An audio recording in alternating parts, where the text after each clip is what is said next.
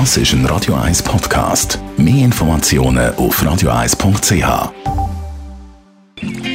Die grünen Minuten auf Radio 1 wird Ihnen präsentiert von Energie 360 Grad. Machen Sie es wie immer, aber umweltfreundlicher. Mit den intelligenten Energielösungen von Energie 360 Grad. Zum Ende des Sommer reden wir über Elektroboiler. Das mit dem Jörg Sigrist im Auftrag von der Umweltarena. Jörg, in den meisten Gebäuden wird das warme Wasser durch einen Elektroboiler erzeugt. Wie genau funktioniert das? Ein Boiler ist ein grosser Pelter aus Metall und fasst bei einem Einfamilienhaus etwa 200 bis 400 Liter Wasser. Im Elektroboiler wird mit Heizstäben, die am Stromnetz angeschlossen sind, das kalte Wasser auf etwa 50 bis 60 Grad erwärmt. Wir kennen das Prinzip ein vom Tauchsüder. Wenn man einen Tauchsüder in ein Gefäß hinstellen tut, wo Wasser drin ist, wird so, dass das Wasser warm. Der Boiler hat zudem die Aufgabe, genügend warmes Wasser zu speichern, damit die, die ganze Familie kann warm baden oder warm duschen und nicht der Letzte nur noch kaltes Wasser hat. Man muss wissen, dass der Boiler der grösste Stromverbraucher ist im Haushalt. Auf sein Konto gehen schnell einmal die Hälfte vom Stromverbrauch. Das ist enorm. Braucht der Boiler eine Wartung oder kann man den einfach im dunklen Keller quasi vergessen?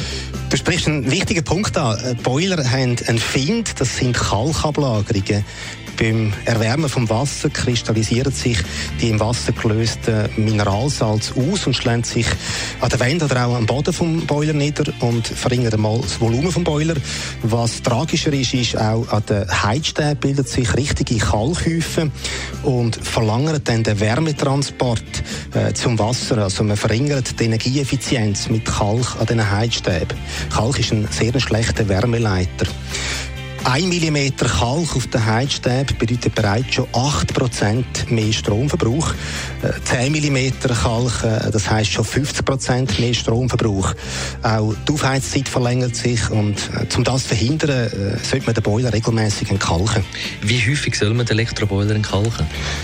Das hängt vor allem von drei Faktoren ab. Äh, die Menge Wasser, wo man, wo man brauchen tut, also wie oft muss man Wasser aufheizen, äh, die Wasserhärte und die Temperatur, die man in den Boiler eingestellt hat. Gerade bei der Wasserhärte ist es je nach Region sehr unterschiedlich.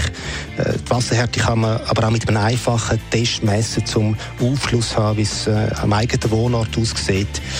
Bei hartem Wasser bildet sich auch zweimal weniger Kalk, wenn man das Wasser nur anstatt auf 65 Grad auf 55 Grad erhitzen. Man kann sagen, dass die Bandbreite für die Boilerentkalkung so zwischen drei bis fünf Jahren liegt. In meiner Wohngemeinde haben wir sehr Herzwasser, also ich tue meinen Boiler alle drei Jahre entkalken. Die grünen Minuten auf Radio 1.